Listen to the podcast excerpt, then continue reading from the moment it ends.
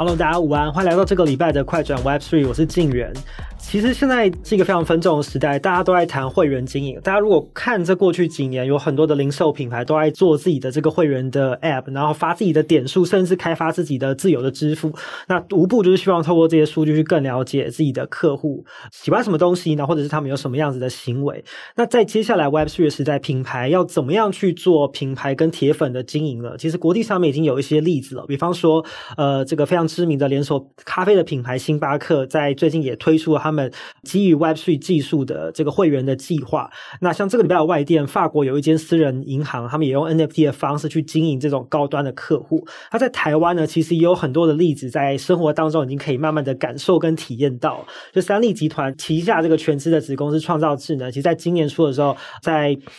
也许大家都有看过非常知名的这个节目《大嘻哈时代》，然后还有这个我们这一摊都有推出相关 NFT 的应用。那怎么样透过这个内容的方式去经营呃粉丝呢？我觉得今天其实，在今天的节目里面，我们也可以透过实战的案例，来大家更认识怎么样透过 NFT 或是 Web3 的技术去做品牌经营。所以呢，今天有特别为大家邀请到两位来宾，然后在我呃左手边的是呃创造智能的行销长林鹤明，鹤明哥。嗯，今天好，各位观众大家好，欢迎你来。然后然后第二位是创造智能这个全媒体应用部的谢和成，和成，好，我是和成，嘿。好，那一开始刚刚我们有提到说大嘻哈时代，其实在呃创造智能在这半年有做了非常多跟娱乐内容相关的应用，所以我想说一开始我们先透过一些就是实战的案例，让大家了解一下说创造智能呃到底在做什么样的事情，以及有哪一些有趣的应用哦。那我这边其实有一个数字，其实统计去年二零二二年就是三立旗下所有的节目，那在各个社群的平台上面，这个影片总观看的呃流量，在没有投放广告的情况之下，就有七十二亿次的这个播放的流量哦。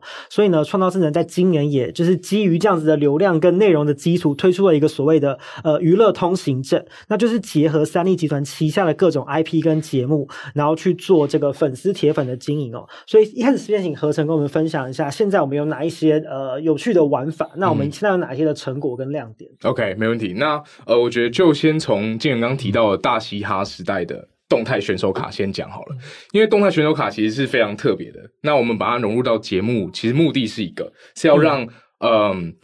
比、呃、观众跟选手一起成长。因为其实大嘻哈时代二是非常注重粉丝互动的一一个一档节目。那让呃观众在初在节目初期在素人海选的时候就拿到这个选手的卡片，然后那个选手卡片是 N，然后一路进进入到节目的厮杀淘汰，然后慢慢从 N R S R。然后到六强到变 SR，然后最后冠军的呃选拔是到 UR，所以那个 NFT 是动态会晋级，对，它会动态排名会做转换。那我们还有其实还有做个小小事，就是当选手进入到六强的时候，其实那个卡牌会出现蛮蛮不一样的变化，它会出现一个小 button，按下去之后会呃跑出这个呃整档节目选手的精彩片花。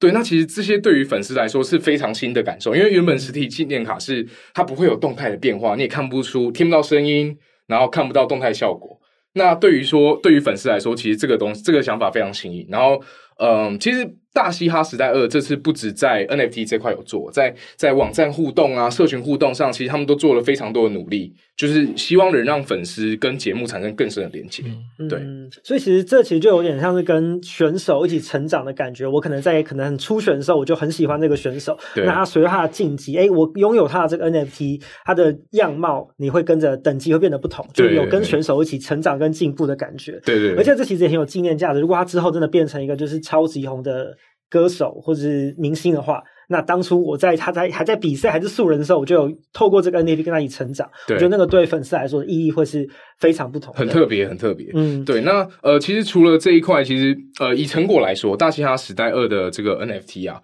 这个产品其实帮助大嘻哈这个品牌，他去创立第二甚至第三个飞轮营运模型。因为、嗯、呃，因为知道后来就是大嘻哈时代二结束之后，他还有在陆续举办演唱会。对。然后大嘻哈时代二的 NFT 持有者，其实他就可以有预。先抢购权，那他就呃，那那时候买卖的超夸张，两分钟全部卖光，然后呃，之后后续还有实体卡包的等等的配置，但就是这是一个另外一块模型，就是一粉球呃粉丝购买了这个 NFT，嗯，然后他才可以，他还可以再去用其他管道去回馈给这个品牌，对，这是成果面上来说，我觉得非常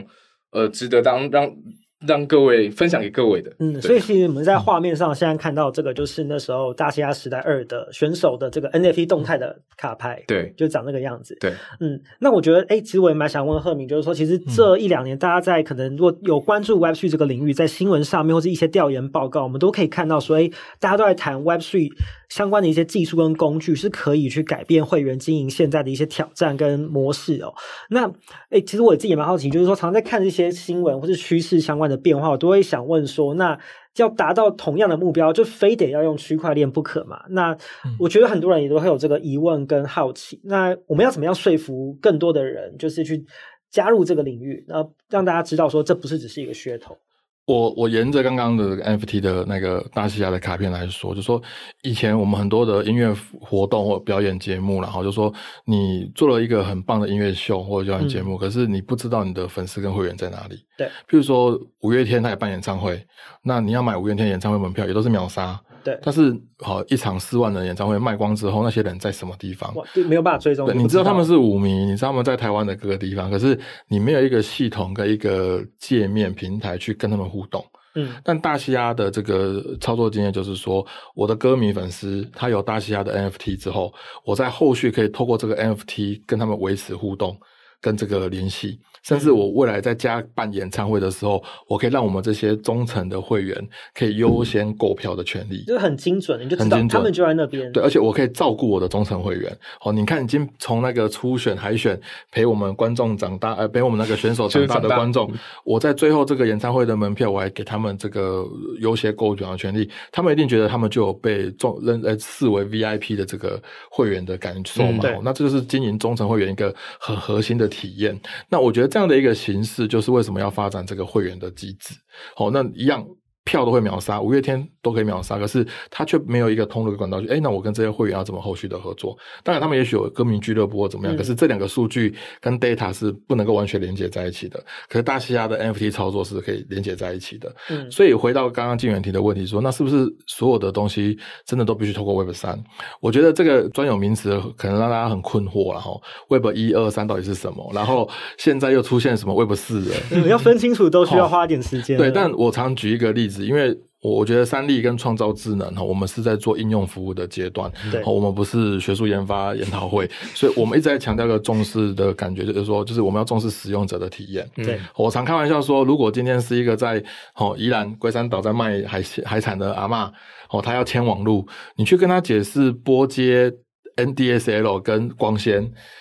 就算你是博士，他也听不懂。其实他也不需要知道这些，对，他一定说你和我手机也通的好啊。好，我被告诉那公等，还有就是结果，当上网传来的后啊，啊，下面锁，下面下面下面 L，下面你去处理，下面先呢你去处理哦。我觉得对品牌来说也是一样的想法。所以我觉得刚刚你的问题就是说，是不是会员机制一定要用 Web 三？我觉得那个逻辑就是说，如果你的会员机制透过 Web 三的技术，可以达到更好的会员服务体验。嗯那它就是可以发展的方向。对，如果你用 Web 三，反而让这个会员体验是变成好像卡卡的，甚至体验服务是不顺畅的，那其实它就不是一个你要应用的方向。嗯，所以我觉得核心问题是在这个地方。至于它是 Web 一二三，甚至已经有提到四这个逻辑，欧洲都提到。对，我觉得那个 不是，我觉得对应用服务端来说，真的不需要陷入这个名词的讨论。嗯，但是重点核心就是说，既然你要发展会员机制，其实会员机制不是什么新的逻辑。没错，以前前你要参加那个学校社团，他就是来你填报名表。哦，留名字、班级、电话。哦，以前说不定还没有手机的。嗯，留班级跟学号跟那个就就去参加社团了，然后下下课时间到了就在社团集合这样子，这是最很简单的这个所谓的会员服务嘛。对。那现在会员服务可能说，哎、欸，你不用填资本的，你用好那个 Google 表单，Google 表单，好，Web2，绑手机号码，对对，就就可以了，对对哦，这是一个方法，嗯、或是在网络上填资料就可以了。对。那当然进入到 Web 三，就是说我们在资料交换上会更方便，因为透过区块链的技术，其实可能很多资讯都不用在那边填，哦，它会更便利。的去交换这个技术，所以我觉得会员机制不是新的东西，只是它的界面科技的应用方式在进步。那现在已经来到说，哎，我们可以应用到 Web 三的这个阶段。那 Web 三的阶段大概就是说，它有去中心化的特质，它在隐私保存上诶、欸、更有效果。然后它甚至这个资料是来自于你使用者可以自己保护。那当然，透过区块链的技术，也许你在跟不同国家的交换的这个会员的权证资料会更方便，嗯，甚至它可以被交易。嗯、那这是 Web 三的特性，只是这些功能跟特性符不符合当前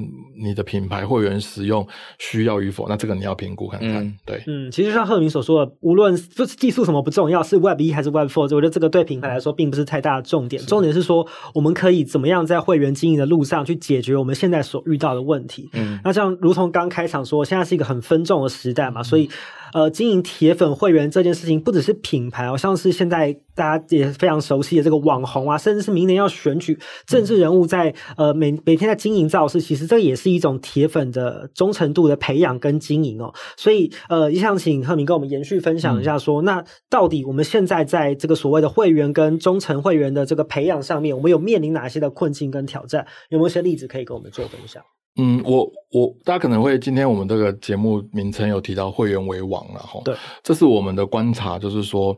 当你有以前我们常讲内容为王。你会讲好的内容、好的故事的，你就可以掌握主导权。嗯，但是你内容为王之后呢，你后来发现平台串起，嗯，你没有进入到平台，反正平台在掌握这个东西或通路。好，比如说你的泡面很好吃，可是如果 Seven 没有卖你的泡面，哎，那也是你就没有通路了哦。除非你另辟通路这样子哈。那这个后来所以有个阶段就是我们在通路或是频道。它是变成是主导性，但是现在这个阶段，我们会认为会员为王的阶段来了。就是说，你这么多平台里面，你能不能让你的会员体验留在你的平台，变得非常重要性。因为平台的取代性增加。对，我我常举一例来说，比如说现在 OTT 很发达，可是每个人可能一般人可能也许只有一个或两个 OTT 的会员账号，但是有的人可能他有好几个会员账号。像我就是有好多个。对，好，我常看一下说，哎，内容为王的年代，为什么我们要看 Netflix？因为以前有纸牌屋。哦，所以我就看了 Netflix。对。然后后来有一天，如果说你想看漫威的电影，那你只好加入 HBO 的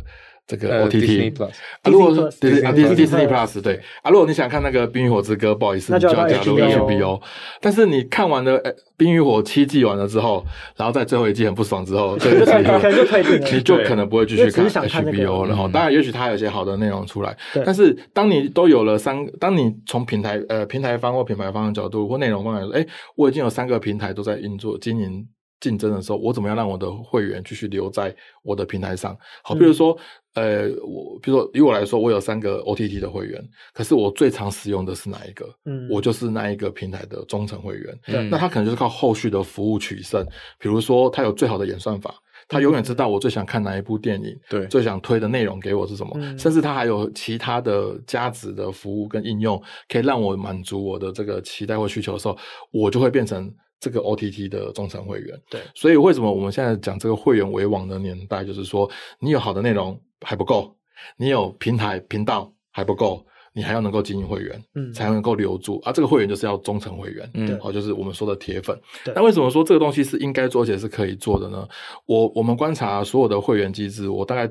粗糙分成四种，嗯，好。一种是最简单的，就是点数型会员，嗯，就是你在餐厅吃完饭之后呢，那个结账的时候会那个那个服务生会说，要你要不要加入会员累积点数？嗯、然后你想想说，好像可可可或不可这样子，哦，你就说好吧，那我就加入了，嗯，就有给你一点好康，对，然后你就有点数。可是除非你真的再来吃这顿餐厅，不然可能这点数你一辈子都不会打开来用，就冷冻在柜。对对对，就会以前是折价券，现在变成点数，对的。好，这是点数型会员，但是他有人的资料，甚至跟你建立了连接，这是一个。第二个是所谓的呃产品型会员，就是说你要买东西，你必须进入他的会员系统跟他买。嗯、好，其实现在很多啦，你说呃有些网络书城，嗯，好，或是说你要买一些这个用品的东西，他有自己的商城的，你都要加入他的会员去结账。对，当然现在很多一页式的这个行销手法是你不用加入会员，嗯，你就直接好买单留电话留 email，他就物物流就送来了。嗯，但是那个有个风险就是说产品的那个。Quality 不一定保证，对。然后有时候你结完账之后，你会发现说，奇怪，我到底在哪边结账了？你找不到会员，因为你没有留下会员资讯。然后你 email 不一定有回馈回来，就找不到相关的。对，你手机讯号、呃，手机简讯不一定找得到。所以这种服务呃产品型的是一种，但是它有一点 quality 的那个那个不稳定性。如果说不是那种会员机制的话，第三种我觉得就是服务型会员，就是譬如说你今天假设你想要看房子、租房子，嗯，你会。呃呃加入房仲的 Line，或是加入这个这个哦某个某个房房仲业者的群组，然后他会推服务给你。譬如说你在看房子，你就需要房仲带你去看房子，帮你找那个房屋主嘛。嗯，那在你这个消费的过程当中，他可能陪你看房子看了好几个月，但是其实你还没有花钱。因为你还没有买单嘛，哈、嗯，但是当你那个买买单下去，花钱下去，那个房子可能是几百万，然后上千万的那个价格就非常高。嗯、但是这个加入这个会员的过程当中，其实你是在享受的服务，嗯，但是它其实没有什么物质的马上交换，哦、嗯，所以这叫叫服务型会员，它有不可取代性的服务很重要，嗯嗯，你会持续跟他互动，然后他会给你一个一个 feedback，哦，所以现在服务型会员是一种。一种最难的经营，但是又很有这个，我都有点像传教士的，就是理念型会员。啊，什么叫理念型会员呢？其实。呃，政治人物就算是理念型会员，好，就说你加入某一个政治人物的 Line 或者是他的官方账号，嗯、他也不能送东西给你啊，又有贿选的问题呀、啊，对不对？所以你只是透过这个 Line 掌握他每天发的脸书啦、哦影片啊、图卡啦，哦给你照三餐问候啊，你有这个呃这个满足感哦，情绪上、情感上的这个认同感，嗯，所以这叫理念型会员。啊，这个所有的政治人物基本上都有哦，他们的支持者、铁粉其实很愿意做这种社群互动，嗯、然后甚至诶，实体的那种线下造势也算也会有，也会有。嗯、对，譬如说以前我们呃蔡英文总统的那个线上的社群，嗯、他可以办线下的这个社群之夜，他就是透过线上报名。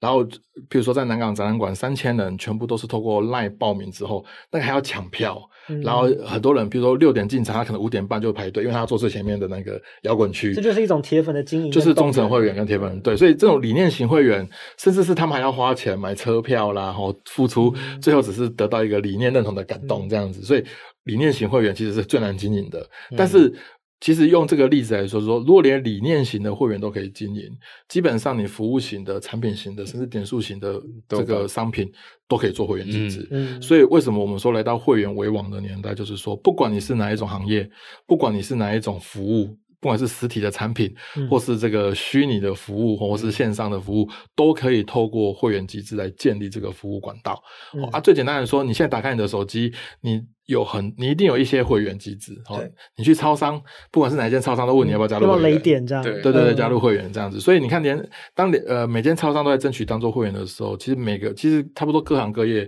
都在争取会员的机制。为什么？嗯、因为我们都知道内容好不一定够。你有平台也不一定够了，对，你有会员的 data 资料，然后不断的养成忠诚会员，才可以让你的品牌一直永续的发展。嗯，对，很重要。嗯你看赫明分享，其实会员呃，我们可以分成四种不同的种类嘛。但是如果谈到说呃，Web3 经营会员，大家可能直觉会想到就是用 NFT 去做会员证，嗯、这好像是大家既定的印象，也是比较常看到大家用的手法。嗯、那我自己就蛮好奇说，说那到底现在实际的应用有哪一些？然后跟现在我们在做会员经营的差别，最主要在什么地方？OK，我觉得就像静远你刚刚说的一样，嗯、就是大众印象有两种，一种就是 NFT 做会员证，对，然后另外一种就是呃对 NFT 完全不知道，他只知道 NFT 这三个字，嗯，然后接下来下一个想法就是，哎啊啊，我那个 App 用的很好，累积点数很舒服啊，然后我为什么要去搞一个转换成另外一种？对对对对，嗯、那消费者不会想要搞，那企业也不会想要做这件事情，嗯，所以这个问题就是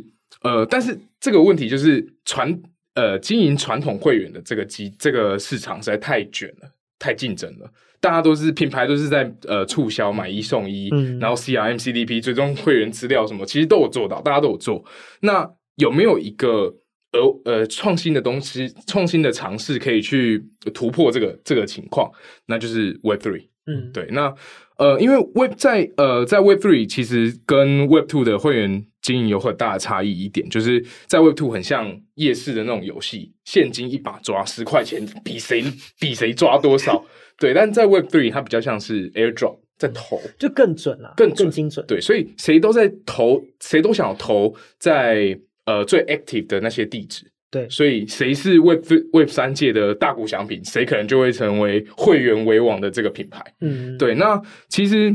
我们再回来讲，刚刚金源一开始有提到的星巴克发行那个奥德赛的 NFT 那个邮票嘛？嗯、那为什么说星巴克这么这么这么全球最几乎基本上是数一数二大的这个连锁店，他为什么要让自己的客户的钱包地址，然后让所有品牌都知道，或是让竞品也知道？因为其实 Web Three 很讲究一个共享价值，它可以透过这个额外的价值呢，再让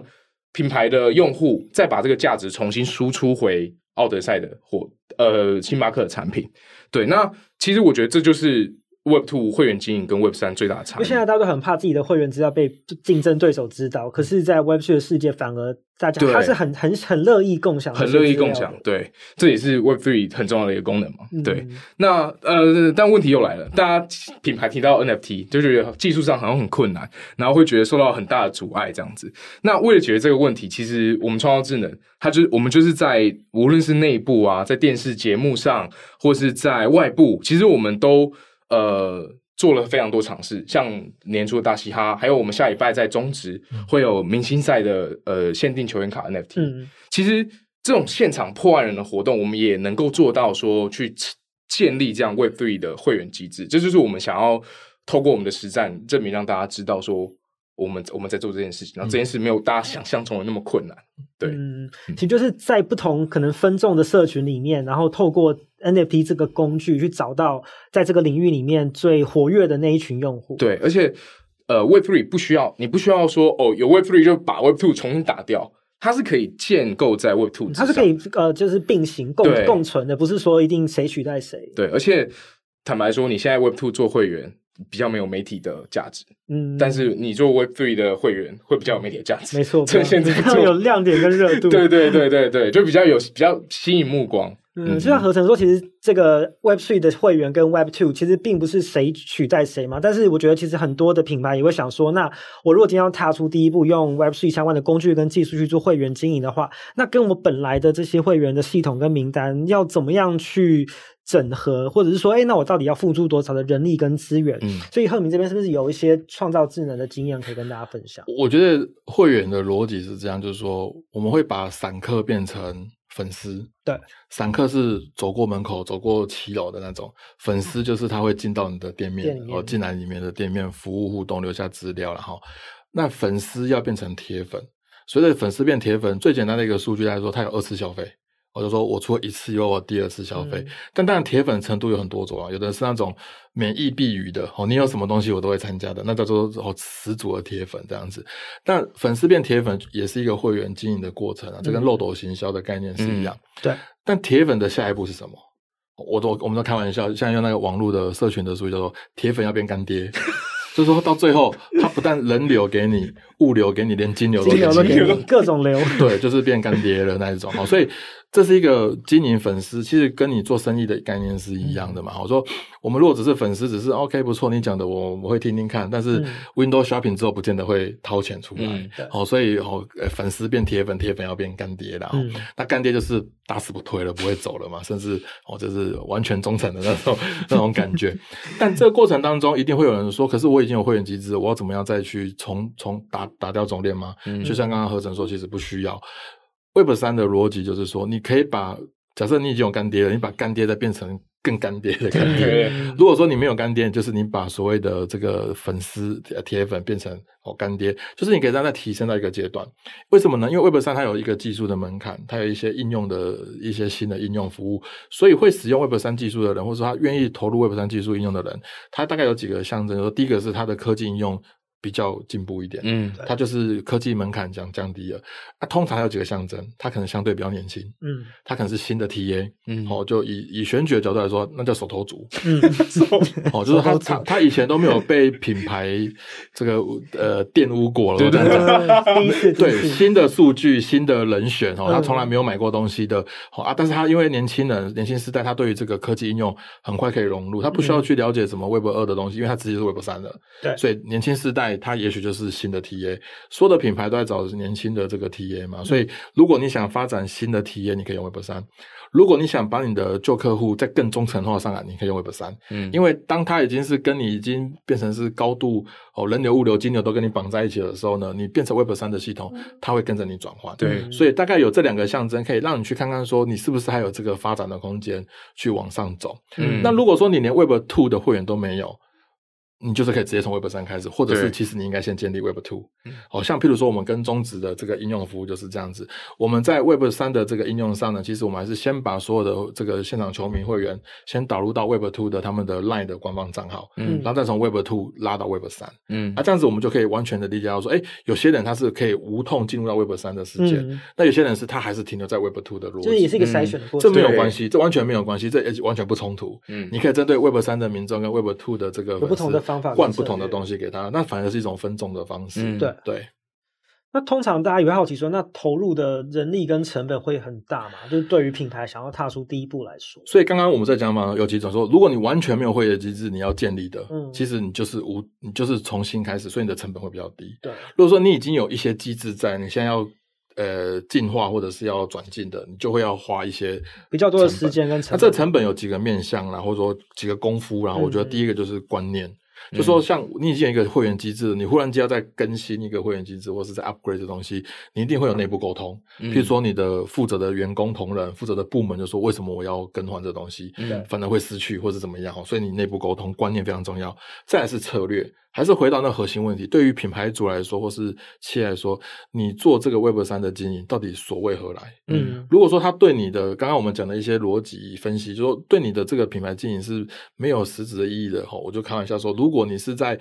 这个菜市场卖海鲜的阿嬷。你真的没有需要经营 Web 三的 对的会员机制嘛？对，你就做 Web Two 甚至 Web One 就可以。人销对啊，就说啊，你的你的你的市场跟行情就是这个 local 的这些人，我我为什么要经营？我又没有把海鲜卖到美国去哦，类似这种。这还是要看品牌跟企业自己的需求。对你的需求，所以你的策略你还是要决定，你你到底是在卖什么东西。嗯，如果说你卖的就不是 Web 三世界需要的，那你确实是不需要投入，就多此一举。再来才是所谓我说这个观念策略，就是资源，你有多少资源做这件事情？如果你今天确实没有很大资源重新打掉重练，那你就局部做，嗯，哦，就是先在这个 TA 以外，在不在这个 TA 以外再找一则新的 TA 啊，投入在这一块就好。啊，如果说你要整个打掉重练，那就看你有多少资源做这件事情。嗯，所以我觉得观念。策略啊，跟资源也是让你去评估说你要不要进入到这个所谓 Web 三的会员机制的一个、嗯、一个评估的角度。嗯、三个大指标，嗯，其实像创造智能在这半年第一个比较大的动作就是发行这个娱乐通行证嘛，就是其实前面有提到说，其实因为背后的这个三立集团，它每一年的这个相关内容的流量有达到七十二亿次这么的多，所以我也蛮好奇，想请教浩明说，如果从集团的角度来看的话，嗯、现在这个娱乐通行证在集团里面扮演的角色是什么？那未来我们还有哪些应用的方向？我我觉得三立跟其他的品牌不太一样的地方是，三立提供的是影视音的娱乐服务。对，我们是在做内容的影视音娱乐，然后我们不像刚刚说的，我们的产品是。呃，影视音产品，它不是那种哈、嗯、一一杯水，或是卖一台电脑或卖一台手机给你。我们卖的是比较这个、嗯、这个，你要说数位内容哦，数位的产品这样子。嗯、所以呃，在这个角度来说，其实为什么三 D 要做这件事情，就是像刚刚纪元说的，嗯、那为什么三 D 这么大一间公司要投入做这件事情？好，难道三 D 有有遇到什么困难吗？或怎么样？我觉得这是一个我们可以面对的问题。然后。嗯有线电视人口一直在下降，对，好，我想在座包含静远，还有我们两位 Web 三的同事，家里面可能都没有签有线电视，大家都看串流的。我那天去一个座谈演讲啊，我问说，请问在场有家里面有线电视举手，完全没有人举手。举手我问说，你们不要害羞不举手哎，他说没有，真的没有，真的没有，对，不是那种那个社社交障碍说不举手，是完全都没有。所以你看那个，那、啊、你如果说你的有线电视的集团或媒体，嗯、你还是一直在走有线电视的通路。你还是可以做，但是你会越来越萎缩。对，好，我我常开玩笑说，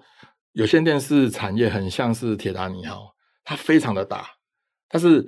它如果要沉的时候，也不会马上沉。嗯，哦，它会慢慢的这样子慢慢滑落。以这一季来说，NCC 的那个统计，呃，文策院的统计好像剩四百二十六万订户户数了哈。以前有到五六百万，那现在是四百二十六万，那它可能会继续滑。继续滑落，就跟那个铁达尼号慢慢的 那滑下来，但他不会马上滑嘛，哦，他很缓慢。对，他还有人在他还在在在餐那个餐厅吃饭啊，然后那个交响乐团在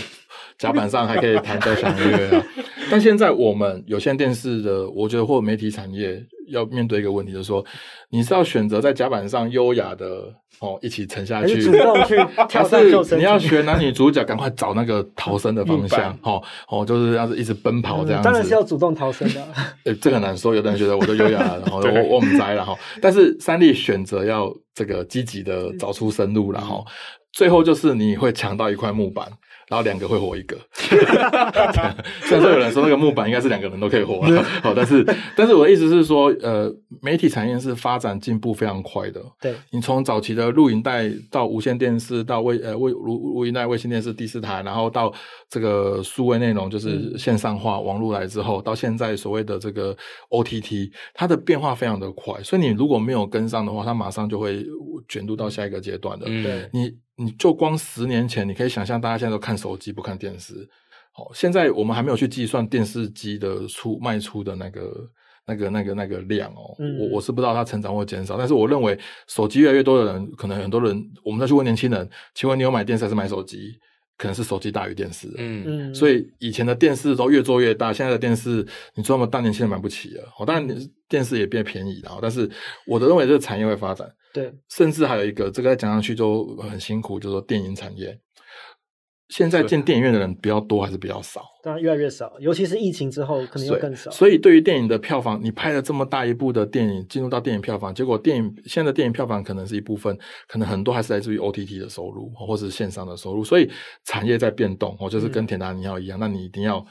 决定你要继续优雅的听交响乐，还是哎积极的找出生路？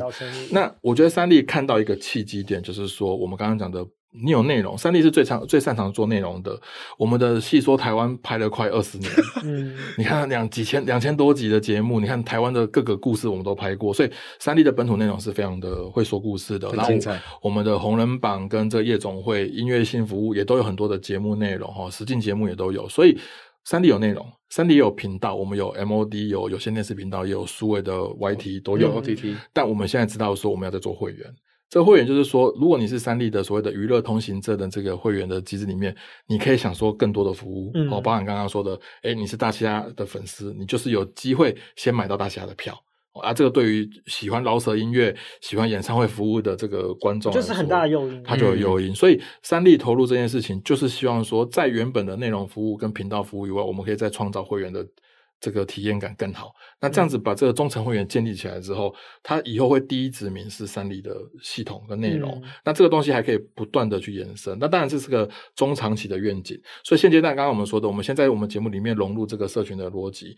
Web 三的应用，第二阶段是慢慢系统的整合，第三个阶段是有一天你只要进入到我们三立的娱乐的这个流量池，不管是 YT 的 App 的，或是线上线下的任何一个渠道，我会知道说，哎，贴你的标签，贴你的群主，说，哎，你可能是喜欢看新闻的。你是喜欢看国际新闻的，那我要推的内容或是产品，我就是符合国际新闻的内容给你。嗯，这样子我会贴标签完之后，我的使用者跟我的观众客户会觉得说，哎，我来这个系统里面，我会得到我要的东西。嗯，他体验是好的，才不会说你一直想看宫廷剧，结果一直推一些这个偶像剧给你。那种感觉，所以我觉得我们为什么要发展这个会员的系统机制的这个脉络，大概也有这个原因。嗯，其实今年三立集团要满三十年，然后就像刚刚特明说，累积了很多本土很好的这个内容跟 IP，所以大家常在说，呃，区块链跟 Web3 的概念其实是没有市场跟国界的分别了。那今年我们三十年累积了这么多的流量跟 IP，那接下来这个娱乐通行证有机会帮助我们出海或拓展海外的市场吗？就还是回到刚刚在讲的啊，就是说。呃，如果你是在宜兰龟山岛卖海鲜的，这个就跟你没有关系。嗯，但是如果有一天我们全世界都开始应用 Web 三的规格，在做这个资料交换或者是内容交换的时候，确实我们就必须要对接到这个规格。所以现在当然可能大家还是很传统的齁，以前在卖版权的方式，可能就是真的拿袋子去国外卖。嗯，现在可能是数位直接内容提供，但是未来可能会用区块链提供。但这个东西就是等到它发展的一天，我们就要应用嘛，所以它当然是一个可以期待规划的方向。那三立率先投入这样的一个技术，我们先准备好，对，我们先技术。那像三立的很多戏剧在东南亚是有在版权买卖的，所以未来这个版权买卖会不会透过区块链的技术去做，也有可能。未来的 IP 应用可不可以透过区块链的技术或是元宇宙的技术去用，也有可能。嗯，我我常开玩笑举个例子说，你看漫威雷神说，你觉得哇。英明神武很帅，这样 哈，但他就是希腊的雷公啊。哦，我们台湾也有雷公啊，只是我们台湾雷公长得这个比较本土，这个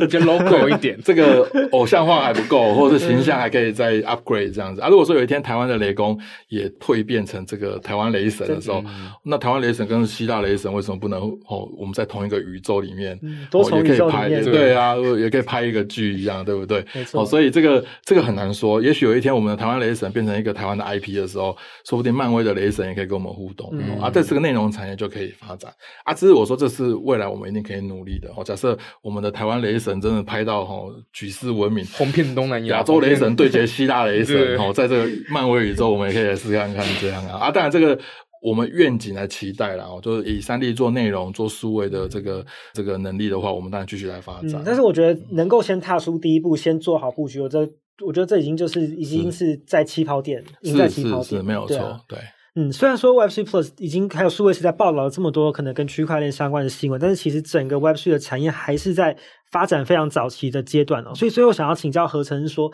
呃，当然我们知道现在还在很早期，那你观察多数的品牌还没有决定要投入用 Web3 相关的技术跟工具去做会员的原因是什么？然后，如果有品牌想要踏出第一步的话，你们会给他们什么样的建议？OK，那其实我觉得就这块来说，我觉得有三个蛮重要的原因。第一个是呃营运上，在营运上，嗯、第一个是法规的嘛，法规现在在做台币交易的话，还是很大限制。嗯、那国际的法规其实目前的状况也不明朗，像英国是完全禁止。对，那这是营运面。那再来是否 C 端，其实从前年的各个呃区块链论坛也好啊，科技论坛也好，嗯、都在谈 Web3 到底要怎么样落实在民众的一般生活。那谈到最大一点，就是使用者的门槛过高。那其实这个也不只是台湾的区块链产业在努力的方向，这是全世界的区块链产业都在努力提升的一个内容。嗯、那我相信，其实在未来可能一年两年，可能就会在这块有蛮大的突破。这是第一点。那第二点呢？我觉得是缺乏硬体跟实体的一个呈现。嗯，大家如果还有印象的话，就是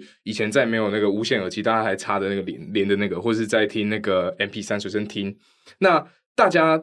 对于这个无线音讯传讯是一个是一个模糊的概念，但 AirPod 出来之后，你现在发现一堆人在用 AirPod，捷运没有，基本上都、嗯、这已经是大家日常的体验了。对对对，那其实区块链要做到这样子的内容，其实还需要一个硬体的呈现。嗯、那在这一块，其实我们也看到有很多的 NFT 项目或者是区块链项目，其实都在做这个努力，虚实整合。对，虚实整合的东西，像呃，今年的 Azuki 他就发行了一个 PPT 去做精华版的那个虚实整合。那在去年的那个 Legislative，它也做了一个外套帽 T，然后也是结合 NFT。其实这样的实体产品，如果再搭配一个更 solid 的应用或服务出现的话，其实区块链的普及化就会有蛮大的进展。对，这是第二点，硬体。那第三点呢？我觉得就是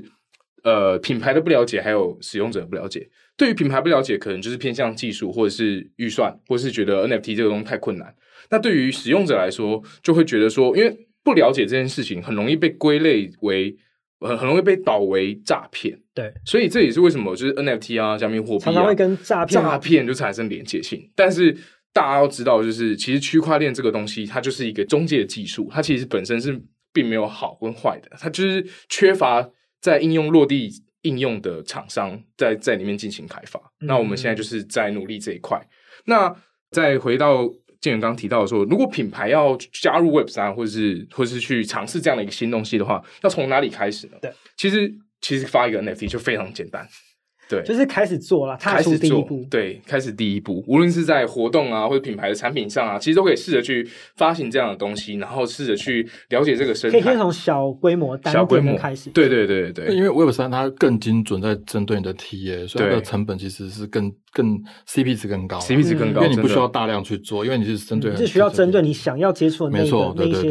而且互动性更高，是真的互动性更高。对，嗯，所以如果有任何的品牌或是企业想要透过 Web3 的方式去做会员经营的话，其实我觉得，呃，三立集团还有创造智能其实就是一个非常好的例子，就是踏出第一步，先做做看再说。好，所以如果你也想要就是替你的品牌或是在你的这个行销上面去做呃铁粉的经营，透过 Web3 的方式，那你还不知道要怎么做的话呢？这边也跟大家预告一下，八月十号 Web3 Plus 的首场线下活动，快点来聚聚，第一场就要正式的登场。那我们第一场的主题也就是要谈呃品牌跟会员的行销。那今天也开放大家来报名哦，所以呢也邀请大家来参加第一次的线下的活动。那今天也非常感谢赫铭跟何晨的分享。那以上就是今天还有这个礼拜的这个快转 Web3。那我们下周再见喽，拜拜拜拜，拜拜，谢谢金源，谢谢大家，谢谢。